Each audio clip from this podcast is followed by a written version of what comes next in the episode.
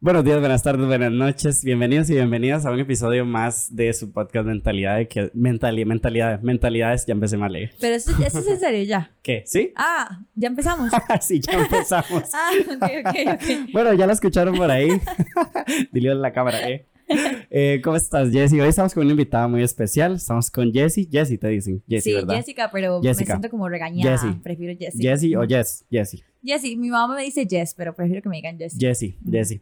Ok, bueno, estos de los que te contaba, ¿verdad? Estos de los episodios que a mí más me gustan porque son sobre un sobre temas en específico. Porque, digamos, en mentalidades hay dos tipos de episodios. Los episodios que son como de la vida de una persona. Por ejemplo, esta semana entrevisté, bueno, la semana pasada, si están viendo esto, fue la semana pasada, entrevisté a Choché y con Choché yo lo que hablé era como de la vida de él y cosas así, ¿verdad? Porque es como un personaje muy reconocido y así. Mm. Pero estos episodios son también de tu vida, de tu experiencia y tu conocimiento y todo lo demás, pero vamos a hablar de un tem- temas específicos, ¿verdad? Es la razón por la que te invité. Muchas gracias. Eh, entonces, bueno, primero quiero preguntarte cómo estás, aparte de sensual. un saludo para Cabo. Uh, Cabo, que, Cabo que no me contesta los mensajes de WhatsApp, les prometo Yo que casi lo voy lo a traer. conozco el otro día, casi Sí. como por cinco minutos. No lo Ay, no. Ay, yo, mi fan interior, así Sí, de yo. fijo. Sí, Pero yo bueno. también soy súper fan de Cabo, pero no contesta los WhatsApp. invítelo. No, yo lo invité. Él me dijo, voy a ir. Cuando esté en San José le aviso. Y ahorita han andado por todo lado. No me ha escrito nada. Pero bueno. Pero bueno, estoy yo aquí hoy. ¿eh? Hoy, hoy está Jessie aquí. Y este, bueno. Estoy súper bien, esa ¿Cómo la estás? ¿Bien? Sí. Sí, es ¿Pura muy bien, muy bien. por Ok, dicho. bueno, Jessie, me contabas que sos publicista y estás estudiando audiología, ¿verdad? Así es. Qué cool, qué bien, qué bien. Eh, bueno, la razón de este podcast es un tema que, bueno, yo te había escrito hace mucho tiempo para hacer el podcast y no sé qué, pero lo pospuse como un mes y medio, dos meses casi creo, hasta que te volví a escribir, porque todavía no me sentía preparado, no sentía como el suficiente conocimiento para poder hablar de lo que vamos a hablar hoy. Ok. ¿verdad? Porque también es muy importante yo como persona host del podcast, pues educarme bastante Ujú. o la mayor cantidad posible para no venir a decir nada aquí, ¿verdad? Que después me quieran pegar un catazo en la cabeza, ¿verdad? Eh, entonces, bueno, tampoco es como que me sienta preparado y como con el Pero está bueno, conocimiento. está bueno. Te pero informaste pero te me educaste. intenté informar bastante y traigo aquí como unos apuntillos y cosas así. Entonces, bueno, hoy vamos a hablar de body positive, vamos a hablar un poco de amor propio, del tema de la gordofobia, un poco como de todos estos temas, ¿verdad? Que involucran el que la gente habla del cuerpo de los demás, ¿verdad? Eh, bueno, quiero preguntarte, vos en tus redes sociales sos súper activista, ¿verdad? Como del amor propio, del body positive y demás. ¿Cómo fue que empezaste vos a como a proyectarte así en redes sociales y empoderar tanto, empoderarte vos y empoderar tanto otras chicas y otros chicos y chicas? Bueno, creo que básicamente yo nunca planeé Ajá. empezar en este mundo y dar este mensaje a la gente. Como que de verdad que todo se fue dando muy orgánicamente. Y bueno, empecé queriendo ser fashion blogger, como mucha gente que es Fashion como, blogger. ay, sí, yo soy fashion blogger, pero descubrí que no era sostenible para mí, o sea, para ser fashion blogger se necesita tener tal vez un tipo de ingreso económico Sí. eh, mínimo, o sea, para poder estar cambiándote de ropa, que tenés que mostrar esto, tenés que estar hablando con diseñadores, tenés esto, lo otro. Y siendo sinceras, uno, yo no tenía esos eh, ingresos, ¿verdad? Ujú. Ahorita es que trabajo, pero antes yo no los tenía. Y segundo, eh, tristemente en Costa Rica, hasta ahora es que se está viendo un poco la diversidad de cuerpos en, en, en Ujú. moda sostenible, ¿verdad? Me acuerdo que yo lo que hacía era que me iba para Americanas y me Ujú. compraba toda la ropa y esa era la ropa de mis fotos. ok. Pero, pero hasta ahora es que se está dando este movimiento, ¿verdad? Moda sostenible, ¿verdad? Pero a la hora de, de hablar de diseñadores, o era muy caro, que como les dije, yo no tenía los recursos para adquirir esa Sí, ropa, súper caro. no tenía los seguidores para que ellos dijeran, ay, sí, ¿verdad? O el engagement para que Ujú. dijeran, ay, le vamos a dar la ropa prestada. No, Sí, o sea, no ajá. lo tenía. Y tercero, no me la iba a comprar. Uno, porque ni tan siquiera veía representación, no veía que yo dijera, "Mm, me la voy a comprar, voy a invertir en esta pieza, porque di, al final es una inversión para muchas Claro, por personas supuesto. eh, voy a invertir en esta pieza porque sé que me va a quedar increíble y me va a ver fabulosa, pero realmente no había esa representación, no había que yo dijera, "Mm, voy a comprar esta pieza. Entonces, bueno, el, el asunto con el fashion blogger no sirvió No funcionó. y dije, no pasa nada, no pasa nada. Voy a seguir siendo yo, ¿verdad? Que, que al final yo trato siempre de, de ser yo, Jessie, ¿verdad? Es como muy importante, por Ajá. supuesto. Y me acuerdo que todo empezó por el modelaje. Ok. Eh, una vez no sé qué marca me había dicho como, Jessy, me- ya me acordé. Una amiga inició con su emprendimiento tras de baño y me invitó a modelar. Yo era muy tranquila, o sea, yo obviamente era acomplejada, eh, porque es como algo natural que tristemente todas somos acomplejadas en algún momento de nuestras vidas. Ujú. Y me invitó a modelar unos trajes de baño. Y yo, bueno, ok. Iban un montón de modelos preciosas, hegemónicas. Bueno, cuerpo hegemónico, Cuerpo para los que no hegemónico. saben, Ajá. es tener un cuerpo aceptado por la sociedad. Entonces, Ok. todas las modelos tenían cuerpos hegemónicos y yo iba ahí de, de, de- de chupas. y yo, buenas. Pero bueno, y fui y dije, no, voy a ir a disfrutarlo. Ujú. Me fue súper bien. Esas fotos nunca salieron. Usted me preguntó dónde están esas fotos. Yo no sé nada de esas fotos. Mm, ¿En serio? Nada, pero Y- fue como un boost. O sea, como Ok. que me motivó. Yo dije, "Mm, eso se puede. Entonces me acuerdo que ese día lo que hice fue tomarme una foto con el, con el celular. Sí. Y sorprendentemente ver una mujer gorda. En ese tiempo yo digo que yo no era gorda. O sea, era una mujer di- más grande de lo normal. Me tomé una foto y para todo el mundo era sorprendente. Es como la valentía que ella tiene. O sea, algo que no debería ser así. Es Sí. como, ¡ah! qué valienta. Ajá. ¿Cómo se pone traje de baño? Ajá, ¿Qué, ajá, qué ajá. autoestima, ¿verdad? Como Sí. si la autoestima fuera proporcional a mi, a mi, a mi tamaño, cosa Claro. que no debería ser así. Entonces, por ese lado, claramente no es tan lindo, pero por el otro lado, estaba incitando a que si yo puedo usar un traje de baño, vos también puedes usar También puedes de fijo. Exacto. Entonces me empezaron a buscar marcas y empecé a modelar yo, la modela. La modela. Entonces empecé a modelar y una cosa llevó a la otra, como que postear fotos en trajes de baño, eh, que no me da pena, o sea, a mí, ¿por Ujú. qué me tenía que dar pena? O sea, Sí, ese no. era el punto, esa es la pregunta, ¿por qué? Y siempre, y siempre has sido así como, no sé, esta actitud, mucha gente le podrá llamar como valeverguista o como No, no. empoderada. No, no siempre ha sido así. No, Fue como no, a no. partir de este evento que vos dijiste como, mira, Sí, o sea, sí, fue un trabajo muy largo y siento que todavía sigue siéndolo. todavía como que, estás. Ajá, como que hay días en que yo de verdad no me siento bien. O sea, yo digo que ando, uno anda con el feo, le llamo así. Ajá. cuando te levantas y decís, "Ah, es que no me gustó No yo digo, ando hoy. con el feo. No soy yo, es que ando con el Ando feo. con el feo. Exacto. Ay, qué bueno. Entonces, hay semanas en que ando con el feo, o hay días, pero todo bien. O sea, es Ajá. un día que, que, que hay semanas que ando fabulosa, increíble, como soy, pero es que a veces el feo se me, se me atraviesa. Sí. Pero no, no es siempre ha sido así. Es un trabajo también muy psicológico, como de, de preguntarme por qué no puedo ser feliz, por qué no puedo ser valeverguista, ¿verdad? Ujú. ¿Por qué no? Con O sea, respecto a tu físico, sí, por supuesto. es, ese era ese punto. Entonces, así fue empezando. Empecé a compartir posteos que generara impacto, que empecé a, a utilizar mi Instagram para dar un mensaje y no tanto superficial. Ahora, claro, ¿verdad? Tengo, es una plataforma donde también comparto outfits, eh, fashion, ¿verdad? Que no es mi, mi fuerte, pero al final sí lo hago. Pero era lo que querías hacer al inicio. Exacto, y, pero di, ahora si- es si como era una parte de tu mezcla. esencia, Ah. puedes seguirlo siendo. Sí, porque me encanta. Ujú. y, y yo trato de mostrarle a las mujeres gordas, ¿verdad? Más que todo, que pueden vestirse como ellas quieran. Nada más Ujú. es de buscar. Cuesta, lastimosamente cuesta en esta industria costarricense. Ujú. pero, pero se puede, o sea, de una u otra manera. Es un privilegio, sí, porque no es tan fácil. Y más ahora que la ropa de americana o de segunda, que era la que buscábamos las gordas antes, ya no se puede porque ahora está de moda usar oversize. Entonces, eh, ¿qué pasa? Se nos, se nos limita, ¿verdad? Porque ya no es tan, ay, voy a ir a buscar a la americana una blusa que me quede a mí. No, ya la compraron porque a alguien hegemónico se le ocurrió que existe el oversize. Ajá. Entonces, estamos muy limitadas con eso, eh, pero todo bien. Eh, Pero todo bien. Pero todo bien. Buena actitud siempre. Ok, ¿y, y cuáles son como, como esas cosas, por ejemplo, como esas limitaciones o problemáticas sistémicas que ves vos, como esta de la ropa, digamos, que vos decís, cuesta encontrar ropa, digamos, que vos, o sea, como que vos decís, esto no está bien en la sociedad y y que tiene que ver, digamos, directamente con el físico, con tu físico, con el físico de las personas. Uy, hay una lista enorme de cosas que... Como, como que podrías decir, por ejemplo, hay un concepto que escuchando también un podcast, Ujú. yo dije, o sea, a mí me explotó la mente, tal vez para, para, para una persona gorda que esté escuchando esto no sea como la gran cosa y más bien, pues obviamente es una vara terrible que pasa, pero yo nunca lo he, nunca lo he pasado y cuando lo escuché dije, ¿cómo estas cosas Contame. existen? Que es la medicina vaga, que es como cuando llegas al, al ginecólogo, llegas al dermatólogo y no sé qué. Vagabundos. Y, todos. y, todo, y todos los problemas que vos tenés que no tienen que ver con tu físico, los médicos Los atribuyen. atribuyen al Ujú. físico. Entonces, por ejemplo, en este podcast, la muchacha decía, yo iba por una consulta de una dermatitis ahí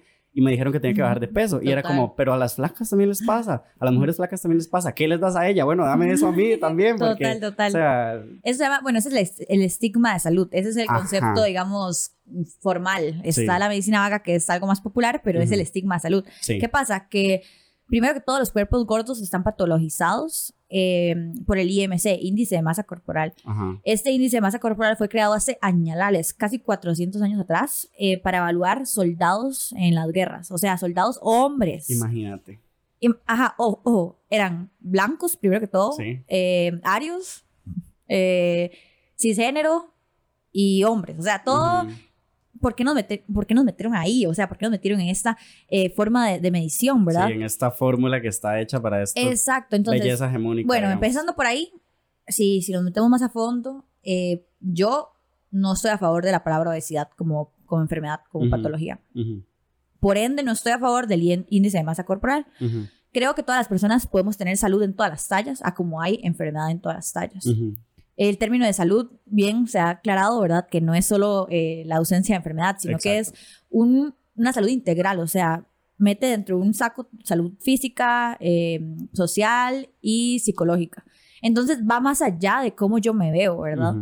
Entonces, bueno, cuando entendemos esto que les acabo de decir, que el cuerpo va más allá de eso, porque hay gente que dice, ay, no, yo no entiendo cómo puede haber salud en todas las tallas. Y pues sí, o sea, Sí, claro, salud mental, salud física, salud pero para, emocional. para, este, Ajá. para este sistema, para este eh, método de, de medición, Claro. no, no lo existe, ¿verdad? Porque puede, puede, puede ser que, que tengas, no sé, la grasa corporal, no, bueno, tiene un montón de, de factores. Sí. Entonces, entre más grande vos seas, estás más enfermo. Esa es, esa es la, la, la filosofía de este método. Entonces, ¿qué pasa? Que hay doctores en que siguen cayendo en esto, ¿verdad? Y se van por lo obvio, ¿verdad? La obviedad. Entonces, ¿qué dicen? Ah, esta persona es gorda, viene por un dolor de ojo, entonces, ah, lo voy a mandar a adelgazar. Ah, vos puedes hacer mejor, doc, de verdad, o sea, ujú, sí. ¿qué te, ¿qué te cuesta mandar un análisis de sangre? ¿Qué te cuesta mandar? Porque yo sé, o sea, eh, no es una causalidad la Ujú, no es una causalidad, y lo digo así en, en comillas, porque ya les expliqué que no creo en este tipo de patología, pero, pero sí puede tener eh, relación, ¿verdad? Las cosas como son. Puede ser que una persona gorda a como una persona flaca, exactamente igual, puedan tener triglicéridos, colesterol alto. Por pero, supuesto, pero porque no se puede le- ser algo hereditario también. Exacto, y no se le atribuye, o los hábitos, ¿verdad? Ujú. Que eso no se le atribuye al tamaño. Sí, digamos, si tus papás, si tus dos papás son diabéticos y tú Sí. tienes cuatro abuelos diabéticos, Exacto. o sea, puedes hacer todo el ejercicio que quieras y puedes hacer toda la dieta que quieras y todo lo demás. Que no sos diabético o diabética porque, porque, sos, porque sos gorda, porque sos gordo, sino porque di, tenés una herencia que Total, así. total. Y, y, y yo creo, o sea, hay que ser, ver más allá de nuestro propia, de nuestros propios burbuja. O sea, Ajá. hay muchas personas que, bueno, yo creo que si nos preguntaran a los gordos que si quisiéramos ser gordos, ahora yo soy gorda orgullosa y a mí no me, no me da pena decirlo Ujú. porque para mí la palabra gorda no es algo malo, es un adjetivo y Ujú. eso es lo que trato también de erradicar. Pero si nos preguntaran a, las a las personas gordas que si quisiéramos ser gordas, de fijo diríamos que no. ¿Por qué? Porque vivieron- viviríamos una vida más fácil, Ujú, una vida donde... Ahora vamos con la lista de cosas que hay, ¿verdad? Gordos que tienen que pagar asiento doble en aviones, en buses, ¿verdad? Eh, la ropa. Está bien, a veces me dicen, ay, es que yo soy muy flaca y yo no encuentro pantalones. Di, pero le puedes ir a meter el pantalón. Yo donde me saco más tela para el pantalón, o sea, no me lo voy a sacar. Cierto. Yo, digamos, mi caso, mi experiencia, yo no puedo conseguir pantalones en, en, en cualquier tienda regular. O sea, yo Ujú. tengo que mandármelos a pedir, eh, ya no me quedan, yo sé, pero ya ni me siento mal, es como salado, o sea, se pierde mi plata, Ujú. ¿verdad? Esa es mi, mi filosofía Ujú. el estigma de salud, que es lo que estamos hablando, que todos se lo atribuyen al peso. Voy, me duele, no sé, el oído, ¿verdad? Ahora, ¿verdad? Que yo, yo soy como la, la de los oídos. La de los oídos, sí. Pero, pero, y de una vez, ay, tenés que adelgazar. O sea, no, vos- de verdad que vos como profesional en la salud puedes hacer mejor que eso. Ujú. Puedes indagar más. ¿Cómo estoy yo durmiendo? ¿Cómo estoy yo pasándola? Eh, tengo depresión, tengo ansiedad. ¿Qué, ¿Qué está llevándome a mí a esos hábitos, verdad? Y no por mi apariencia, sino porque necesito una salud mental estable y, Claro. y, y me la merezco, ¿verdad? Entonces van todas esas cosas que se van acumulando y se atribuyen al peso cuando no deberían de ser así. Claro, esto es como el, como el, es como el mismo argumento de las personas que son pro vida, digamos, que, que es como, como que la salud o la vida tiene que ser el valor primordial, Mm. digamos, de, de la humanidad, ¿verdad? ¿Cuántas personas flacas no hay que fuman tabaco como dos chimeneas, que incluso practican deportes extremos y a las personas que practican deportes extremos no les dicen como, mira, son una bola Mm. irresponsables todos, ¿verdad? Sí, sí. O sea, ¿cuál es el problema? No es como, y, y, y, lo veía yo en una entrevista también que le decían a una chica, ella decía, no es como este argumento de la salud, ¿verdad? Me lo tiran siempre que pueden porque es con lo único que me pueden decir, decir algo, ¿verdad? Mm. Y no es como que esa persona que me dice a mí que por salud y que esto y que el otro, se acuesta en las noches y dirá, mira, ¿cómo estará la salud de ella? Mira, creo que la voy a llamar para ver si está bien de salud. Jamás, Mentira, esas jamás. cosas no pasan. Entonces, el argumento de la salud es como una vara como de, de la boca para afuera. Total, totalmente. Solamente. O sea, vamos a hablar de algo que es como controversial, pero Ajá, la ajá. cultura fitness, o sea, Ajá, ajá. es una Decime. cultura súper enferma. O sea, Sí. si nos vamos a pensar, o sea, son personas que aguantan muchísima hambre. Ujú. Y si, o, si, o si no tienen, eh, si no es a la hora de, de la hora- parte física, tal vez a la parte mental, ¿verdad? Ujú. Yo sé que no todas las personas son así y tienen un balance en la vida, porque Claro. sé muchísimos atletas que lo tienen, pero tienen que cumplir demasiadas cosas muy estrictas que al final no son saludables. Ujú. De ellos no se habla claramente porque están haciendo un deporte. Sí. Claramente es bueno, es positivo, pero de nuevo, si nos vamos a buscar el término de salud integral, hay Ujú. muchísimas cosas que están faltando ahí. Puede estar muy bien a nivel físicamente, puede ir a correr no sé cuántas millas en no sé Ujú. cuántos minutos. Pero ¿qué pasa con la parte mental? ¿Qué pasa con, con ese proceso para, para llegar donde llegaron, verdad? Ujú. Muchas de esas personas también en la cultura fitness eh, tienen problemas de la conducta alimenticia. Por Y de eso no se habla, ¿verdad? ¿Qué pasa si, si tienen atracones, ¿verdad? ¿Qué pasa si por ti? Porque eso es un trastorno que no está normalizado porque ¿quién come más? Eso todo el mundo. O, o son anoréxicos o bulímicos y de eso no se habla. Entonces, eh, imagínense, está tan estigmatizada la persona gorda que, como vos decís, es el, es el pleno discurso gordofóbico el que habla porque realmente no es preocupación por la salud de los demás. Sí. Como vos decís, a mí nunca me han llevado a preguntarme qué es. Esos ¿Qué? gente que me ¿Cómo- ponen en TikTok? Ajá. que me ponen, en TikTok, ay, deje de normalizar la obesidad. Deje de normalizar la Muy famosa Ay, ser, sí. frase, ¿verdad? Sí, y es que justamente ese argumento es tan tóxico porque, digamos, la discriminación hacia las personas gordas es una de las pocas, no sé si la única, que, que, que te, la, que te la dan como escogencia. Por ejemplo, si una persona negra es una persona negra, no le dicen, mira, vos podrías ser blanco si quieres, ¿verdad? Si una persona indígena es una persona indígena, le dirían, mira, vos podrías ser eh, caucásico si quieres. ¿verdad? Pero una persona gorda sí le dicen, mira, vos podrías ser Bueno, flaco tal si vez quieres". en la parte Y de... entonces mentalmente es una, o sea, es terrible. O sea, y los comentarios van como para ambas direcciones, tanto sos gorda, no sé qué, papá, papá, y te tiran un montón, a también un comentario de, mira, te veo más flaca, mira, no sé qué, ¿verdad? Que son estos comentarios que Ay, también con disfrazados de buena intención, ¿verdad? Lo que hacen también es una reafirmación de me aceptarían mejor si Total. tuviera este tipo de cuerpo. Y hablemos, ahorita estaba leyendo una nota donde decía que Adele triunfa con su nueva figura. O sea, Ajá. seguimos en lo mismo. O sea, sí, Sí. o sea, viene, viene siendo hora. O sea, ya no hemos hablado suficientemente de esto. O sea. ¿por qué siguen perpetuando la figura ideal? Ideal, ¿verdad? Porque no existe esa dicha figura. O sea, ideal somos todos. Mientras tengamos un corazón que lata, mientras que damos y eh, un buen unos- corazón, ¿verdad? Sí, Sí. Y, unos, y unos pulmones que puedan respirar y un montón de órganos que nos hacen esos parte fabulosa, ¿verdad? Pero siguen perpetuando esto y lo que me preocupa es que ya, o sea, es 2021, ¿verdad? O sea, Ujú. ya viene siendo hora de que, de que no veamos el glow up como algo físico. Ujú, Puede ser que yo estuviera 20 kilos menos hace un año ujú. y, y me viera fabulosa, como dicen en que Adele se ve ahora, ¿verdad? Pero hecha mierda por dentro. O sea, que Sí. yo en serio... ¿Cuánto le ha costado? Exacto. Entonces, ah, eh, ¿de qué me vale a mí, verdad? Estar hegemónicamente, ¿verdad? Ideal. Si estoy triste, si, si no me quiero, si no me acepto, si, si no, ¿verdad? En- Sí. Entonces me da una cólera ver Hay tres, ese hay tipo de... tres palabras que son totalmente tóxicas juntas y son 90, 60, 90 Ay, total, total, total. de fijo. Me acuerdo, me acuerdo la primera vez que fui a un casting. de Ajá, a un Fui casting de a uno, a uno. Sí. Tal vez vaya pronto a otro. Vamos a ver. ¿eh? A un casting he ido. Y me, me, me destruyeron. O sea, ¿verdad? Yo sabía que yo tenía que prepararme, Ajá. pero jamás pensé que fuera a ese nivel de... O sea, yo digo que yo era ¿Por qué? joven. ¿Qué te dijeron? Ok. Yo era... Te Ujú. explico. Yo era joven, pero yo siento que hay personas muy vulnerables. Yo siento que yo soy una persona fuerte en ese tipo de Ajá. situaciones, pero yo me imagino a alguien más vulnerable que yo. Me acuerdo que yo en ese tiempo pesaba como 30 kilos. Eso no importa, pero bueno, pesaba como 30 kilos menos Ujú. que ahora, que actualmente. Y me dijeron que tenía que adelgazar más. Y eso que yo iba, yo aplicaba para modelo eh, curvy en ese tiempo. Ujú.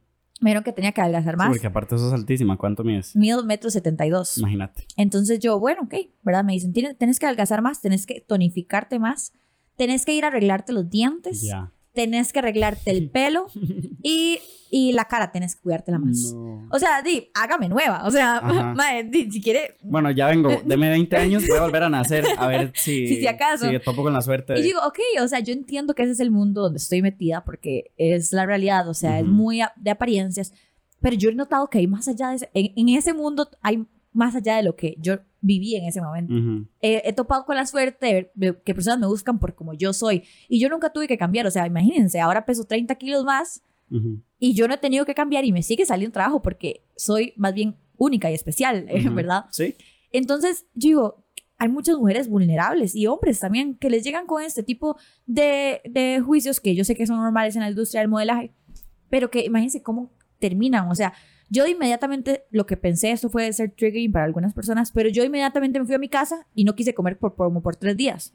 O sea, eso fue lo que a mí Wow. me provocó esa reacción, Esos ¿verdad? comentarios. Ujú. Ahora bien, eso era porque yo me, me expuse, digamos, entre Ujú. comillas. Sí.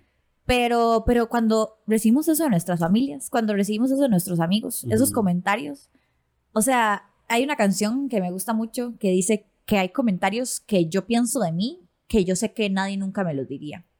Ajá. Entonces, ok, está todos los comentarios que yo sé que para muchas personas, hasta la misma mamá es la que explota esa- esas inseguridades, pero al final somos nosotros los que creamos que eso se haga más grande y le damos, le abrimos la puerta a esos comentarios y nos afectan demasiado. Entonces, es, es como demasiado curioso. Sí. Y, y triste, pero, pero es la realidad de, de muchas mujeres que, que sufren día a día y a eso es lo que yo voy. O sea, todo mi objetivo al final es ese. O sea, como Ujú. que en serio, ay, la gente va a hablar y la gente va a decir y, y va a opinar sobre sus cuerpos. Al final, usted le abre la puerta o se la cierra. Ujú. Yo soy muy clara de quién soy, yo soy muy clara de, de cuánto me acepto, cuánto me quiero. Mi peso Ujú. a mí no me define en lo absoluto. O sea, mi corazoncito, como vos decís, Ujú. está demasiado tranquilo yo soy saludable, que la gente no lo pueda entender. Lastimosamente espero que lo puedan entender y esa es mi lucha para mí y para las demás. Pero di, ya no puedo hacer nada más. O sea, ¿qué, ¿qué voy a hacer? Por eso tampoco me gusta tanto pelear en redes sociales. Me he vuelto muy Sí. tranquila. Antes mi activismo era más confrontativo. Más guerrillero, sí. pero llega a un punto en que yo digo que, o sea, sí gano, ganan las personas que me siguen, pero el nivel de, en el que me tengo que exponer yo, el nivel de, de estrés, no lo vale. O sea, puedo hacer un activismo más tranquilo, a veces me pienso, a veces digo, bueno, hay situaciones en que sí ameritan. Por ejemplo, eh, esto de Adele, esto puede ameritar una confrontación en mis redes sociales, pero yo siempre he dicho que el tono de comunicación es lo más importante. Por supuesto. Entonces, bueno, a eso vamos. Me fui como por las ramas, pero bueno, les dije un montón de cosas. No, no, pero está súper bien. Todo lo, todo lo que vos quieras compartir. Eh, ahorita que estábamos tocando esto del tema de la industria del modelaje, ¿verdad? Que es Vos todo, modelo que es también, todo un ¿verdad? tema. Eh, ya te iba a contar. ya te iba a contar. Ahora que estaba, que estaba, digamos, que estabas hablando de esto, eh, yo me pongo a pensar, ¿verdad? ¿Cuántas mujeres y hombres eh, gordos quieren llegar a esta industria o quieren verse como ciertos modelos, ¿verdad? O ciertas modelos, porque piensan que ahí se acaba toda su discriminación Mm. y todo, digamos, como, como la soledad tal vez que pueden sentir, ¿verdad? Y, y demás. Y yo eh, tengo compañeras, nada, que no las voy a quemar, eh. tengo compañeras y compañeros que... Y compañeros. y compañeros, sí, que pues que, que, que están como que, que están también como un poco infelices con su, con su físico, digamos, y demás. ¿Por qué? Porque hay problemas de, pues, de problemas de vida normales, digamos, de que este man no me, no me pela, este, Mm. ¿verdad? Y este es mi crush y no me habla o este no acepta, no sé qué. Esos problemas también los tienen las modelos y los modelos. y Sí, es indiferente y diferente a la, a la Exactamente. apariencia. Entonces, y también una historia de una amiga cercana que perdió mucho peso para llegar a ser modelo y después de serlo fue como yo creí que aquí la vara se terminaba. sé, el yo glow- creí e- que ese ya siendo que modelo y, y saliendo en esta y esta pasarela, ¿verdad? Yo creí que ya, ¿verdad? Y, y no, y todavía me siguen discriminando o por el color de piel, o por eso, o sea, por Mm. muchísimas cosas. La discriminación nunca, nunca acaba, ¿verdad? Eh, más que todo, siento que no es tanto discriminación, más que porque discriminación vamos a, ran- a grandes rasgos, ¿verdad? Eso Ujú. creo que le- les quede muy claro, ¿verdad? Discriminación son las que sufren la minoría. Ajá. Discriminación eh, a los homo- la, bueno, la homofobia, el Sí. racismo, la gordofobia. Eso es más que todo el bullying. El bullying nunca se va a acabar. O sea, vos puedes estar idealmente perfecto, ¿verdad? Hegemónicamente perfecto, que siempre te van a buscar algo. Sí, ¿Por qué? por supuesto. Por el ego, o sea, por la lucha de ego, quién es mejor que quién, quién es más perfecto, quién es más Y solicitado. la, y la, y digamos, y la discriminación a la gordofobia también puede ser interseccional, no es la misma, digamos, que puede, que puedes sufrir vos o que te pueden decir a vos que, digamos, una mujer gorda, trans, Total. eh, afroamericana. Total, totalmente. sea- Eso es algo que también quiero que quede muy claro, ¿verdad? Yo tengo mis facciones hegemónicas. ¿Qué quiero decir con esto? Que yo soy gorda, pero con reloj de arena. Digamos que eso es el, lo que busca la gente, ¿verdad? Que, que, que, ok, que, bueno, la panza plana no te la manejo, pero, pero digamos, siempre buscan panza plana, pero gorda. Entonces, es como más, en serio, mm, ay, ¿verdad? Que es como este estilo curvy. Ajá, pero, Ajá. pero gorda. Entonces, como, ok, ahí faltan más gordas, más, hay mucha variedad de cuerpos, ¿verdad? Por supuesto. que yo eso lo acepto. O sea, yo tengo ese privilegio, digamos, de que tengo mi figura de reloj de arena, digamos. Eh, pero como vos decís, hay interseccionalidad, que, hay personas gordas que sufren más. Ok, ahora hablemos de este término, no sé si sabían, pero entre hombres y mujeres la gordofobia varía. Eh, existe un término que se llama fofisalud, que es para el hombre. Al hombre eh, se le sufren, o sea, igual no quiero que, que piensen que no se sufre, porque igual el hombre sufre un montón y la mujer también. Pero ah, llega una edad en la vida cuando el hombre ya se casa, tiene familia, que a él le importa nada, o Muy sea, poco, muy sí. poco, porque no tiene la presión que tiene la mujer a nivel social, ¿verdad? Y existe este término que se llama fofisalud, que no sé si lo han escuchado. No, Eh, fofisalud significa que un hombre está bien cuidado, eh, no tiene estrés en la casa, come súper bien, entonces está gordito, pero él la pasa bien, o Pero sea, él la pasa bomba. en su bomba. casa, Entonces tiene sí. fofisalud, a él no le va a, a cuestionar nada, él está tranquilo, anda en su carrito para, para abajo, ¿verdad?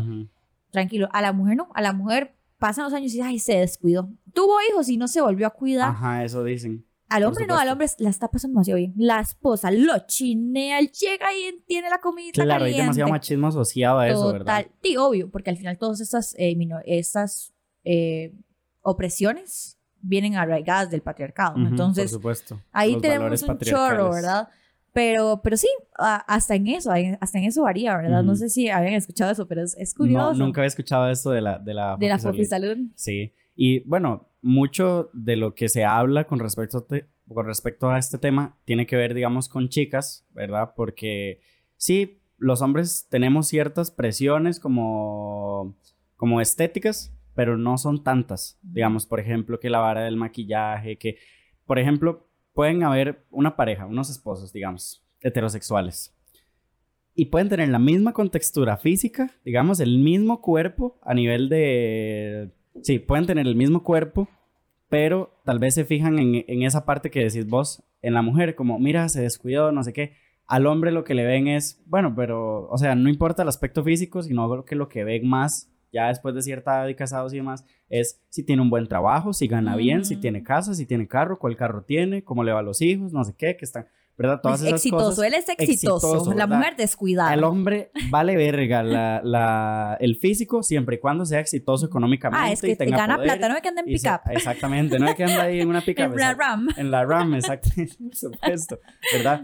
La mujer puede ser súper mega exitosa, ser la CEO de una compañía Ujú. increíble, andar en tres yates, dos aviones, una- Descuidada. pero si, pero si, pero si está, digamos, si la mujer es gorda, ahí, ahí le tiran. Ay, total. y le total. tiran y le tiran. Otra le cosa tiran. muy curiosa que se va como en estas dramas es también el Ujú. amor con, con todo este tema de las personas gordas, ¿verdad? Ujú. A nosotras como gordas nos pasa mucho que no queremos, no creemos ser merecedoras de amor Ok. por, por nuestro físico. O sea, siempre somos menos. Nosotros sabemos que tristemente el hombre siempre anda buscando ese cuerpo hegemónico, ¿verdad? Ujú. ¿Por qué? Porque la mujer es un trofeo, la mujer se muestra. Ujú. Entonces, nadie va a querer andar con una gorda, ¿verdad? Rajándola. Obviamente estoy hablando así a como lo ha- habla la sociedad, pero yo sé que hay muchos hombres que ven más allá de eso. Sí, que no ven a la mujer como para andarla presumiendo. Como un y trofeo, demás, exacto. Y tristemente es así. Entonces, ¿qué nos pasa? A nosotros, a mí me ha pasado, y yo todavía trabajo mucho en eso. A mí me cuesta muchísimo creer que sí le atraigo a alguien man, Ujú. físicamente, ¿verdad?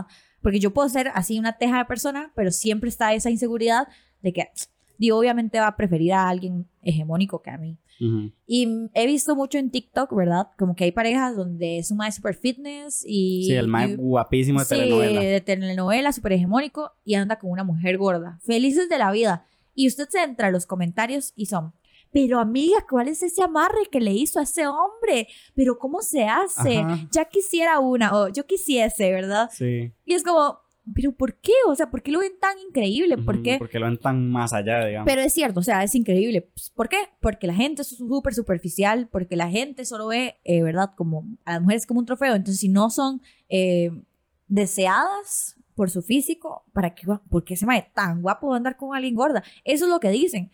Tristemente, yo desearía que los hombres borraran ese cassette. Sí, los hombres tienen que ser, los hombres, digamos, que toman esas decisiones, son hombres muy seguros, siento yo, porque. ¿cuántos no hay que tienen esta belleza hegemónica que de sus gustos van dirigidos ahí, ¿verdad? Total, Y total. no lo hacen y, y digamos, y pueden ser heterosexuales, pero viven dentro de un closet también en cuanto a que, pues les gustan las mujeres gordas y nada más Ah. por los amigos Sí, o por no, la sociedad o porque jamás, ¿verdad? Entonces Ay, tal vez... ¿cuántas veces me ha pasado tal vez aquí nunca entre tenido novia. exclusiva? Me aprieta un mae en la fiesta y después me niega. O sea, me ha pasado. 10 mil veces. 10 mil. O sea, yo no tengo cómo contar. Aquí yo nunca he contado esto aquí, pero bueno.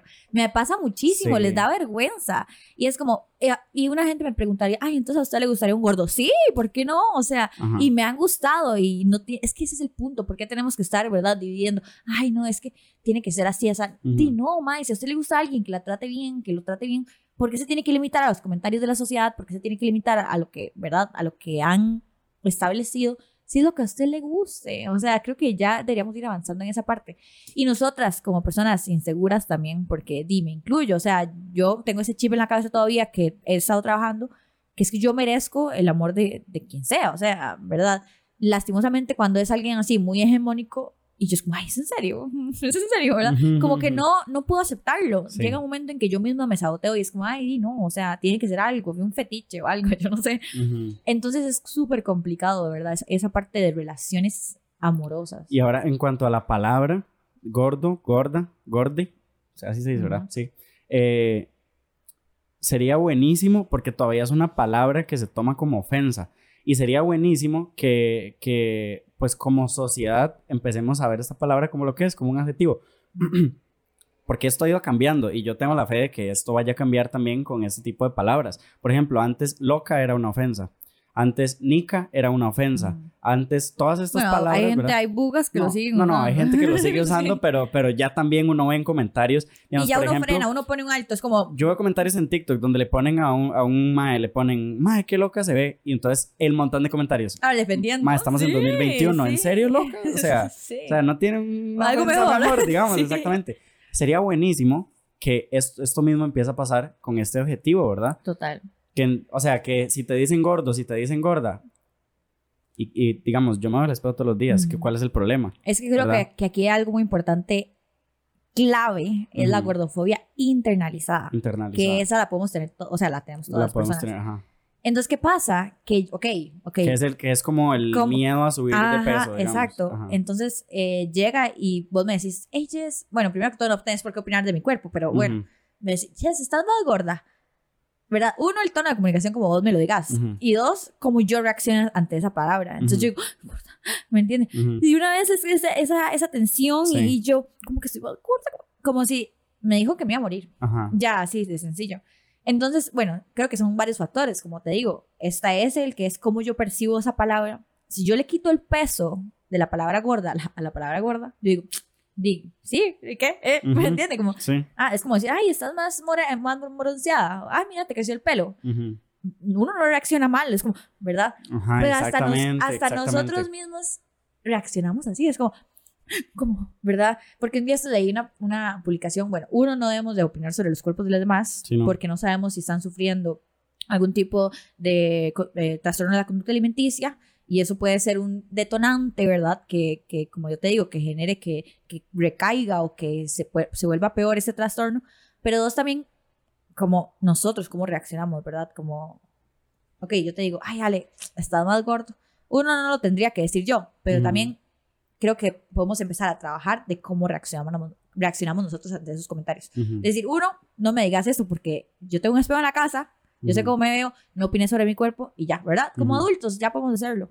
Y dos, ¿qué importa? O sea, ¿Y ¿qué, cuál es el problema? ¿qué, qué- Sí. qué tiene malo ser gordo? ¿Me entiendes? Como ir quitándole esa, ese peso, ¿verdad? También no tener miedo a decirle, ay, ye-". bueno, es que creo que, que, que, que hay mejores adjetivos para decir si vamos a hablar de alguien más. Ay, Ujú. el gordito o la gordita. O Ujú. sea, mejor no diga la, la, más- la inteligente aquí, la que contestaba, o la... ¿me entiendes? Hay Adjetivos más interesantes que la apariencia Que física. la apariencia física. Pero también ir quitándole ese miedo, o sea, es como, eh, no sé, como decir estoy gorda, o sea, eso es bien, o sea, soy gorda, es como decir soy flaca, soy, soy morena, soy alta, ¿verdad? Y quitándole ese miedo, como empezando por nosotras mismas, o sea, como ir floreciendo en ese aspecto. Por supuesto. Y otro tema que es así medio controversial también eh, es el asunto, y lo hablaba con una amiga que es nutricionista, precisamente para este podcast, eh, es el asunto de las dietas. Lo extremadamente dañinas que son las dietas, ¿verdad? Eh, ¿Qué experiencia has tenido vos con esto? ¿Vos o tus amigas o No. amigos, amigues? Que, o sea, porque las dietas son una vara que a, a cualquier persona con cualquier tipo de, de cuerpo pueden llegar a ser hasta algo muy enfermizo, digamos. Imagínate que se dice que las personas jóvenes o los niños, niñas, ¿verdad? Empiezan una dieta a los 10 años. O sea, me dice que, que, que, qué podrida está la sociedad. O sea, ¿cómo alguien a los 10 años tiene que estar pensando en eso? Es, Ujú. eso es la que me da una tristeza en el corazón de pensar que a los 10 años estamos pensando en cómo nos vemos para agradarle a una sociedad, agradarle a alguien, buscar una validación, ¿verdad?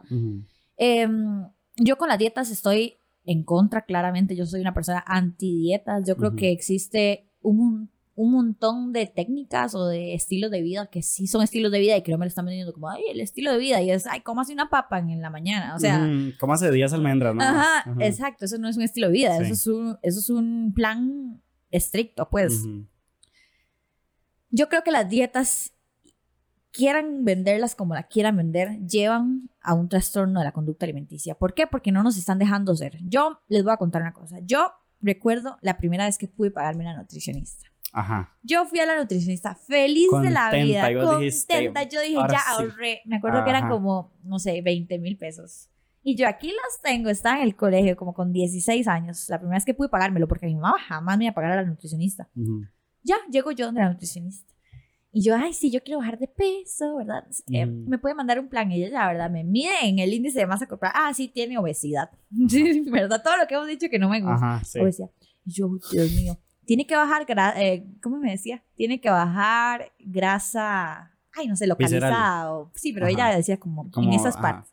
Porque lo medía uno y no sé qué. Porque los, los centímetros quieren decir, no sé qué, me medía, o sea, los brazos. Así ¿verdad? hay una pincita que Ah, te ponen y que te la pasan por todo el exacto, cuerpo, te Imagínate por vos, todo lado. sí. imagínate vos. Ok, entonces me decía eso y ya, y me dice, bueno, vamos a hacer esto. Usted va a desayunar un huevito, un jamón de este especialmente, me manda Ujú. la marca y todo. Esta marca, 0% grasa, no sé qué, ¿verdad? Después, eh, a media mañana se va a comer ocho uvas.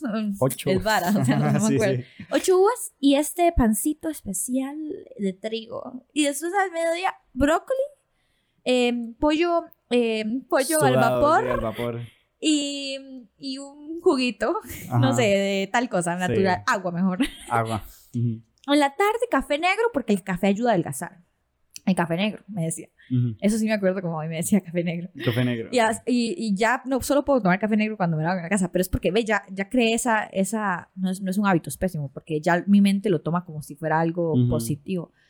Pero en fin, me mandaba esa ras lista de productos Ujú, que yo con 16 años apenas me alcanzaba para pagar la consulta nutricional. De fijo. ¿De dónde me iba a sacar yo 50 mil pesos mínimo para ir al súper y comprar todas las marcas que Tu me mandan? jamón de pavo, tú no sé, sí. O sea, ¿qué? Me acuerdo que yo tuve la oportunidad de estudiar nutrición y yo dije, jamás, yo ahí no me voy a meter. Jamás. Ajá. Jamás. ¿En serio? ¿Por qué? Porque yo No, no, no, no te gustaba, digamos. jamás. Yo decía, voy a ir a mandarle a la gente comprar diarios nuevos. Jamás. Ajá. O sea, pero yo tenía una percepción de la nutrición diferente a la que tengo ahora. Sí, la no, que- ya ahora Ajá, la- la- la- las nutricionistas han cambiado Ya, sí, sí, muchísimo. sí. Que Y las- precisamente ella me explicaba como, es que el tema de, de, la obesidad es todo un mito y es toda una trama, ¿verdad? dicha, ¿cuál Porque ella lo que me decía era como, yo como, como futura nutricionista lo que pienso es, ya está a punto de grabarse, lo que pienso es, vos puedes tener el aspecto que te dé la gana. Si no me traes un informe médico que diga que tienes esto y esto y esto y esto y esto alterado, para mí está saludable. Exacto. Y puedes comer lo que, lo que quieras comer, A, digamos, a o ver, sea, digamos que yo busco una y nutricionista. tomate tu Coca-Cola y comete tus chocolates y, y todo lo que... todo lo Total, demás. total. Yo busco una nutricionista en, en, no sé, en Australia. Yo puedo ir donde esa nutricionista. Ujú. Pero ¿cómo, Jessy? No vas a poder ir donde esa nutricionista si no te está pesando ni viendo. Nada más voy, me hago el hemograma Ujú. y ella me dice, ay, Jess, mira, es que tenemos que regular eh, la grasa eh, en Ujú. sangre, el colesterol. Ujú. Ah, ok. Entonces tratemos de regular, ¿verdad? Las, las grasitas, ¿verdad? Tal vez no comer tantas grasas de dos ingredientes, que eso también nunca se nos ha dado una educación nutricional, sino que comer grasas naturales, ¿verdad? Ujú. Aguacate, almendras, que son, eso nunca se nos enseña, o sea, nunca nos enseñan, Sí, siempre no. es como dos carbohidratos, una proteína, no sé qué, pero no se nos explica, ¿verdad? Cómo funcionan los Sí, alimentos. ni qué es qué, porque yo le decía No. también a él, yo le decía, así, uno va al nutricionista y te dicen, mira, tienes que comer tres carbohidratos, no sé qué, no sé qué, ¿verdad? Y feísimo, y yo digo, sabes y yo digo, y carbohidratos, yo sé que carbohidratos son el arroz, las tortillas. Todo lo de harina, digamos. eh, sí, sí, lo Y que ya. tiene harina, pero yo también, ¿qué, qué voy a saber si este pan tiene harina o no tiene? Ah. Entonces, como que uno se confunde demasiado. Sí. Y que una proteína, y bueno, ¿qué puede ser proteína y qué no? ¿Y cuál es animal y cuál es vegetal? Siento y que, esto es qué. que sea, la, la nutrición pesocentrista, que, bueno, la nutrición pesocentrista es la que se enfoca solamente la en el peso. ajá, la- Ajá, la que hemos sufrido un montón de personas y ha llevado un montón también al trastorno de la conducta alimenticia. Ujú. Eh, solo es eso, o sea, es como comete esto, esto, esto, esto, y no educa al paciente, no le explica, lo restringe y restringe y restringe. Y es un hecho, o sea, en, en cuanto más usted esté restringido a un alimento, más lo va a desear, porque así funciona el cuerpo humano. Ajá. Entonces, ¿qué pasa cuando vos ya no tenés dietas? ¿Qué pasa cuando ya no te, te, te restringen nada? Ya ni te dan ganas. O sea, es como un día ahí lo tengo. O sea, no es como que se me va a ir para ningún lado. Si me antojo un día, me lo como. Y ya después no voy a pensar todo el fin de semana que no me lo comí. Entonces no voy a llegar y voy a comerme todo lo que me encuentre. Ujú. Porque ya está a la mano. O sea, cuando yo soy consciente, que es la nutrición consciente o intuitiva que le llaman ahora, vos puedes comer de todo. O sea, vos escuchás a tu cuerpo, ¿verdad? Y, y va más allá también de la misma comida. Es cómo, cómo haces vos tus hábitos, hábitos alimenticios ahora con tanta tecnología. Te sentás en serio a enfocarte en lo que estás comiendo, a agradecerle a la comida por lo que estás ingiriendo o simplemente te pones a usar el celular y, y a comer ahí. Entonces ni tan siquiera te cae bien la comida porque ni tan siquiera te diste cuenta cuando te la comiste. Ujú. Esas son cosas que no se nos explica y, y, y eso, de una u otra manera, pagar un nutricionista es un privilegio, ¿verdad? Por. También eso ah, es algo que hay que, que, que tomar en cuenta. No todas las personas tienen ese conocimiento de las comidas. Exacto. ¿Qué es lo que hay en la casa? Arroz, frijoles y una, una proteína que le llaman carne o pescado. Eso es lo que hay. Si una nutrición no incluye su, su alimentación cotidiana, lo que usted tiene a su alcance, no es sostenible. No es sostenible tener que comprar ese montón de, de, de cosas, de Sí, marcas. Que tus que- almendras y que- no sé qué, y granola y que...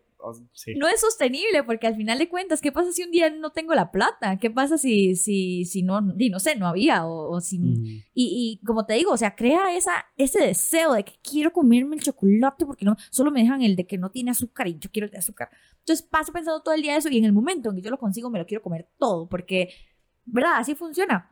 El cuerpo que, bueno, el cuerpo cree que está en hambruna. Ajá. Entonces, ¿qué pasa cuando está en hambruna? En el momento en que pueda comer, el cuerpo por sí solo va a querer comerse todo lo que encuentre. ¿Por qué? Porque sabe que usted lo va a volver a poner en hambruna. Entonces ocupa agarrar toda la energía que pueda, ¿verdad? Y como los ositos cuando hibernan, agarrar toda la energía que puedan y tener ahí como, en, como un backup por si me vuelve a poner en hambruna. Entonces es una reacción natural del cuerpo. Claramente todas las dietas ahí dicen, ay, no, es que este reto, este reto es un estilo de vida. Este reto es más Ajá, allá que una retos dieta. ahora. Exacto. Ay, mamita, es la misma vara. O sea, usted va a hacer ese reto toda la vida, ¿no, verdad? Porque si no aprende a, a escuchar a su cuerpo, a, a entender la saciedad, a entender cómo funcionan los alimentos, al final simplemente solo está copiando y pegando algo que le mandaron a hacer, ¿verdad? No, y también hay, frases, digamos, o, técnicas que se empleaban antes. Yo no sé ahora porque tengo como demasiado tiempo de no ir a un nutricionista. Pero era como esta vara de, ok, lunes, martes, miércoles, jueves, viernes, sábado, el domingo puedes pecar. El domingo es tu comida para que puedas pecar. O sea, el como... cheat meal famosísimo. Ajá, ajá, Uy, hay exactamente. cosa que me dé más cólera. Sí, que, que es una vara, una, o sea, como un concepto. Sí, la cultura del remordimiento. Mal, ¿verdad? Porque si entonces, bueno, si vos te comes una pizza un, Ya, pecador, un culpable. miércoles en la noche, entonces esas frases te hacen sentir muy culpable. Sí. Tras de todo lo que hemos estado hablando, ¿verdad? Que, que, que implica Sí, el to- asunto al, de fi- las dietas. al final todo es un, un, un globito, o sea, Sí, como todo engloba todo, ¿verdad? O sea, no podemos hablar de, de autoestima, de todas esas cosas, ¿verdad? Bueno, más adelante le puedo decir un poco de la Ujú. autoestima así, pero engloba todo, o sea, si yo no, no puedo comer en paz porque yo siento que estoy haciendo algo malo, imagínense qué tan lavada tengo que tener el cerebro, ¿verdad? Y, y no estamos hablando de, de una persona, estamos hablando de la mayoría, o sea, la mayoría tenemos lavada la cabeza. Y bueno, yo creo que ya voy más en el camino en que nunca me siento culpable que el de que sí me siento culpable. Ujú. Yo digo, "Sí, no, y me lo comí, o sea, bueno. Pausa. Pausa un toque aquí. Ok. Ok. Prosigamos. no lo pensé. Hasta que me, acordé, dijiste. me acordé del presidente. "Ah, me la comí. La mosca, la mosca. Bueno. Ay, saludito para don Luis. Luis Guillermo Solís. Entonces sí, esa cultura de remordimiento que al final ni no nos ayuda en nada. O sea, ¿cómo no podemos disfrutar de una simple comida? Es que, uy, es que me una cólera, una Ujú. cólera, ese famoso cheat meal. O sea, por favor, si tienen la oportunidad de dejar esa palabra ir, déjenla, déjenla, porque es una, carga, una palabra cargada de culpa, de, ay, de qué merezco y qué no merezco comer. Suave, su cuerpo merece comer de todo, o sea, de todo. Claramente, todo extremo es malo, como decía una eh, coach en alimentación española que tuve la oportunidad de conocer mediante redes sociales que la adoro. Ella decía, todo en exceso es veneno, o sea, todo. Usted se puede sentar y comerse una paila de brócoli que al final va a terminar con un dolor de panza extremo, o sea, extremo, porque todos tienen sus, sus propiedades, ¿verdad? Que en extremo no van a hacerle buenas al cuerpo. Sí. Así como que yo no le estoy diciendo, la gente piensa que yo por ser gordo estoy diciendo a la gente, cómanse 10 hamburguesas en una sentada, cómanselas, cómanselas. Y al final ese no es el punto, o sea, yo no le estoy diciendo a nadie eso. Todo en la vida es un balance. Sí. Y, y, y de eso se trata la alimentación consciente. Ahora también no quiero como que. Porque la gente escuchándonos hablar puede decir, bueno, pues, ¿para qué yo ir al nutricionista? No, ah, también, no es importante. también, es también bueno. es muy importante. Y a mí me, yo tenía como esta falsa percepción de los y las y les nutricionistas, ¿verdad? De, por ejemplo, una vez, recuerdo, esa es una experiencia, que salí con una chica Ujú. que estaba igual a punto de grabar eh, De como nutrición. nu- de nutrición, ¿verdad? Y yo decía, ¿dónde la llevo a comer? ¿A dónde putas la llevo a comer? Si le digo que esto, después que no sé qué, si le digo que este restaurante, no, que, ¿verdad? Y Y yo, y yo estaba, y entonces, di, nada, yo le dije como, mira, yo no sé dónde llevarte a comer porque, di, pues, no, o sea, di, vos sos nutricionista, entonces, di, no sé, mejor decime vos a dónde, porque yo, Ujú. Y fue como, yo tenía como esta carga Presión, aquí, esta presión, porque también está la presión de que, bueno, la primera cita el maestro el que Ah. tiene, que verdad, no sé qué. Pues, y yo no tengo ningún problema, digamos, yo Ujú. soy muy así, como, mira, yo te propongo y vos me decís, ¿verdad? Pero dentro de mis propuestas estaba como, ir a tomar agua a mi casa, nada que ver, ir a tomar agua, ¿verdad? O sea, nada que ver. Patrocinado por... Patrocinado por el AIA. De fijo. Y entonces, hasta que ella llegó y me dijo como, ok, mira, no, tranquilo, podemos ir a comernos una hamburguesa, podemos ir a comernos un hot dog, podemos ir... Nada, yo como lo que sea, o sea, me dice nada más, no voy a comer nada que tenga lechuga porque las lechugas aquí y allá, Ah, sí, ¿verdad? pero eso es algo más de. Pero es una vara como muy de microbiología. aseo, exactamente. De los gusanitos, sí. los gusanitos y que a veces no las lavan bien y demás, ¿verdad? Entonces, bueno, ahí aprendí, pero me dijo como, no, no, tranquilo, ¿verdad? Entonces, de, también ir al nutricionista no es una vara No, como ir, no sé, a un- Ahora hay profesionales demasiado buenas Demasiado que yo buenas, le exacto. agradezco a la vida por ponérmelas en el camino. de verdad, que bueno, comer para el alma, eh, después está Primora Nutrición, eh, hay un montón, o sea, Todas esas las pueden ir a seguir en Instagram. Eh, Wise Ajá. Pinch era, eh, hay un montón, o sea, de verdad que son nutricionistas que en serio te, te alimentan el corazoncito, de verdad que Sí. y la mente, porque te abren la opción de que no es solo como blanco y negro, como nos, nos lo vendían antes. O sea, va más allá de eso. Yo puedo, eh, no sé, comer lo que sea. O sea, no tengo por qué sentir culpa. Eh, nos enseñan eh, cómo la cultura dieta nos ha enfermado tanto, ¿verdad? Porque, y es eso, nos ha enfermado, porque nos daña la salud mental y ahí nos están enfermando. Entonces, yo le agradezco demasiado a la vida por, por esas nutricionistas que nos dan opciones también accesibles, también, que eso es algo muy importante. A veces se nos va a la cabeza, ¿verdad? Esta, esta tal vez nutricionistas muy elitistas que no toman en cuenta la accesibilidad de las personas. Como te decía, me mandaban con 16 años, una muchacha de 16 años teniendo que ir a comprar un diario. O sea, eso es irreal. Entonces, eh, que te digan las opciones, mira, puedes hacerte un bowl bien rico, que te digan, ¿verdad? Le echas en un bowl, nada más la presentación cambia, le echas arroz, frijoles, eh, tomatico, ¿verdad? Sí, y cortas el pescadito de cierta manera y te queda algo súper nutritivo, ¿verdad? Antes esto jamás, ¿verdad?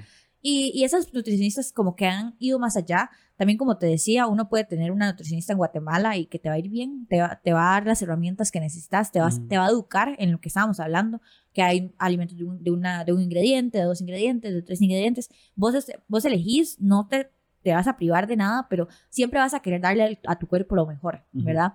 cuando vos lo crees, cuando vos lo cuidas, le querés dar lo mejor. Entonces, quizás no querés usar cosas de cuatro alimentos todos los días, pero no mortificarte tanto en eso, ¿verdad? Simplemente di, tener un balance. Si vas a comer, no sé, whatever, porque no soy nutricionista, quiero aclararlo, pero variar, ¿verdad? Eh, tener esta, esta gama de cosas, de opciones, de, y, educarnos, ¿verdad? En, un montón de recetas que podemos hacer. Ok, y para hacer, para como para ir cerrando, que hablame un poco, digamos, de esto, de la autoestima, del body positive, de cómo, de cómo aceptarse eh, con el cuerpo que tengas y algo como, no sé, un mensaje de todos los mensajes que vos das en tus redes sociales y todo, ¿verdad? Como qué técnicas, qué herramientas le pueden servir a una persona, digamos que, no sé, mantras o como le quieras decir, sirven como para ir empoderándose un poco más y tomando como este amor propio, ¿verdad? Que nace desde la aceptación de tu físico y de lo que es. Bueno, eh, primero que todo, entender que el body positive es una lucha, o sea, no es como que yo me lo inventé o, ¿verdad? Es algo que ha venido y fue creado por mujeres negras, gordas, para luchar por sus derechos, ¿verdad? Porque no se estaban viendo reflejados. Entonces, eh, quiero que eso lo entiendan. El amor propio no es una lucha, el amor propio debería tenerlo todo el mundo.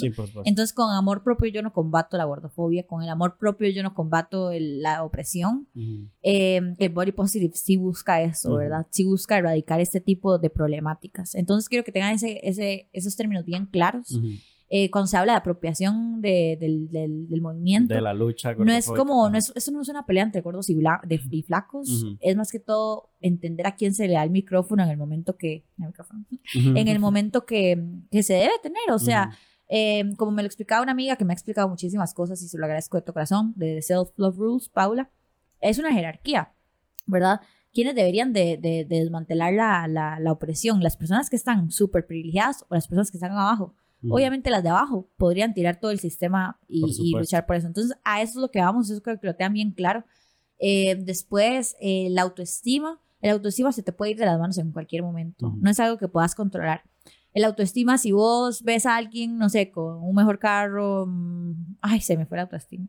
Si vos, ¿verdad? Si ves a alguien con tu misma ropa, ya se te va la autoestima porque no sos único y especial. El autoestima, si le dan el trabajo a alguien y no fue a vos, también se te va a ir es algo que no controlamos. Entonces, aquí, ¿qué es lo que vale? Tener autocompasión. Este término autoestima es como, ay, qué autoestima más grande tiene. Pero, y al final es algo incontrolable. O sea, no es algo que podemos controlar. Y yo he aprendido a que lo que yo no puedo controlar, lo dejo ir. O sea, yo no puedo hacer nada. O sea, se me va de las manos. Y así como un montón de cosas en la vida. O sea, esto no es simplemente para la apariencia. Para las situaciones en la vida, si yo no puedo controlar algo, déjenlo ir. Dejen que fluya y ahí llegará el momento. Entonces, ¿qué pasa? La autocompasión entra aquí fuertísima, con, con, como a levantarte, ¿verdad? La autoestima está por los suelos, pero la, autocompasión sí la puedes controlar. Entonces, ¿qué hago? Me siento mal, me autocompadezco. Me digo cosas bonitas, me digo, ok, esta vez no se me dio, pero vos sos capaz, vos sos igual que capaz. Quizás te faltó más preparación en un trabajo. Te faltó más preparación. Esa persona llevaba, no sé, cinco años, o tenía argolla, que yo no la tengo, ¿verdad? Sí. ¿verdad? Entonces, tener esa compasión y, hablar con nosotros mismos y decir, ay, la palmadita, la palmadita en el hombro y decir, no es, puedes, puedes la, segunda vez o puedes, volver a intentarlo. Y así con el autoestima, digamos, se nos va la autoestima que alguien llega y nos muestra la foto de, de la nueva novia nuestro ex y es una muchacha súper hegemónica y yo soy gorda, se me va a ir la autoestima abajo porque la sociedad es lo que me ha enseñado. Ujú. Entonces, ¿qué hago yo? Ay, las dos somos lindas, ya, tranquila, palmadita Las de dos somos unas pedazas, dos- como dicen. Las feas, ya, eh, mi Ujú. momento con él ya Bichotas. pasó, mi momento Ujú. con él ya pasó, ellos ahora están bien, pero yo no me tengo por qué comparar, o sea, Sí. las dos teníamos algo, tenemos algo especial. A mí me gusta eso también, la sororidad es sumamente importante, ¿verdad? Sí, Quitarnos este discurso de odio hacia las demás mujeres, ahí empieza también muchísimo el amor hacia nosotras mismas, porque. ¿qué hacemos? Proyectamos nuestras propias inseguridades. Entonces, decir, ay, ya pasó mi momento, tranquila, usted va a encontrar a alguien bueno, ¿verdad? Esa es la autocompasión. Entonces creo que, que para mí es importantísimo. Y yo siempre he dicho los cinco principios del amor propio, ¿verdad? Que es Ujú. autocompasión, agradecimiento, que es indispensable todos los días al, al levantarse, ¿verdad? Gracias a mi cuerpo por esto, esto, esto. Gracias a la vida por las posibilidades que yo tengo. El tiempo de calidad con nosotros mismos, ¿verdad? Siempre estamos buscando quedarle bien a los otros, pero nunca encontramos un tiempo para, de verdad, Ujú. ¿verdad? Apapacharnos y Sí, cuidarnos. abrazarse. Exacto. Eh, ¿Qué más eran? Los límites. Yo siento que uno no puede Poner vivir- límites. Poner límites es indispensable. Aunque sean familiares y lo duro que sea, respetuosamente se pueden poner. O sea, respetuosamente, tomando un buen respiro, tal vez escribiéndolo si no somos buenos hablando, se puede poner y lo merecemos porque nadie, nadie, nadie tiene por qué faltarnos el respeto. Entonces, esas cositas Sí, son las que... de, mira, no quiero comentarios ni buenos ni malos que tengan que ver con mi Sí. cuerpo. Iban a y decir, si, ay, qué payaso. Ajá, sí. Pero prefiero, prefiero y si me dices algo así, me voy a ir, me voy a ir y no te voy a hablar y, Sí. y te vas a alejar de mi vida. Y si son amistades y se empiezan, eh, se ponen- eh, empiezan a poner en varas, ahí no es. O sea, a mí es- Ahí no es. ahí no Ahí es. O sea, un amigo, una Sí. amiga siempre va a querer lo mejor para ustedes. Y si esa persona le está cerruchando el piso todos los días, le está criticando de manera negativa y, y no lo deja crecer y volar, ahí no es. ¿Y cuáles eran los otros dos? Me falta uno, pero es que me la agoní. La Yo lo quise disimular. Y, y, y vas- Ay, espera, espera. No, es que no me acuerdo. Ya no te acuerdas. Bueno, entonces. ahí los pueden ver. Yo tengo una, IGTV, tengo una IGTV en Instagram con los cinco con los cinco principios del amor propio. Es que hay muchas cosas, al final esos son cinco, pero vos puedes practicar amor propio en un montón de, de, de acontecimientos día a día. Ujú. Ok, bueno, no, este. Ahora voy a cantar, no mentira. ahora vas a cantar. es que no. está encantada con el, El micrófono, el micrófono y audífonos. no, muchísimas gracias. Eh, bueno, me encantaría extender este capítulo, este episodio, como tres horas más, porque definitivamente tocamos así como una Un gotita poquitín. en un mar de cosas que se pueden hablar con respecto a todo este tema, ¿verdad? Em, pero nada, quiero agradecerte montones por venir acá y contar tu experiencia y tus conocimientos y todo lo que sabes. Em, ¿Cuáles son tus redes sociales? Para que la Ah, gente que no te conoce y no Eh, te sigue te vaya a seguir Instagram, inmediatamente. Y TikTok, Jessy Rodríguez guion bajo. Y Twitter, Jessy Rodríguez. Jesse Rodríguez, Jesse J. J-E-S-S-I Rodríguez guion bajo. Rodríguez guion bajo. Ok. Así me pueden encontrar en Instagram y TikTok, que soy más Y activa. TikTok más activa en Es que en. Twitter puro- puras caballadas pongo. En Twitter no me busquen, por favor. de fijo, de fijo. Y, Y, WhatsApp, no mentira. y mi WhatsApp, por si quieren. Mm, y mi Tinder, no mentira. Y mi tit. Imagínate. Vamos, mejor. Qué bueno. No, Es Nah. mentira, es mentira. No, Quizás no. buenísimo, buenísimo. Este, vayan a seguir a Jessie, ¿verdad? Tiene un contenido increíble. Yo la descubrí viéndola, viéndola nada más en, en redes sociales y dije, yo quiero que ella esté en el podcast. muchas gracias porque- por invitarme. No, no, gracias a vos por venir eh, y por la oportunidad de poder escucharte. Y bueno, nosotros nos pueden encontrar en Spotify, Apple Podcasts, Google Podcasts, Amazon Music. Eh, pueden ver este episodio completo si lo están escuchando en cualquiera de estas plataformas. Lo pueden ver, ver, digo, ver, de observar, ver, completo en YouTube. Y pueden seguirme en Instagram y en TikTok también como Alejandro Coto. Ahí van a estar saliendo pequeños clips de este episodio para que nos ayuden a compartir y bueno en YouTube le den like y subscribe y, compartan. y le toquen a todos los botones porque todo eso ayuda. Nada más no le den al de reportar o denunciar Ponle dislike, ese porque no. me bajan el canal pero pero todos los demás por favor sería de gran gran gran ayuda que lo compartan y demás. Entonces pues así va a ser el Me próximo gusta. episodio. No se lo pierdan y gracias por llegar hasta acá. Les mandamos un fuerte abrazo y que tengan un feliz día noche o tarde lo que sea que a la hora que sea que nos estén escuchando Madrugada. o viendo madrugada exactamente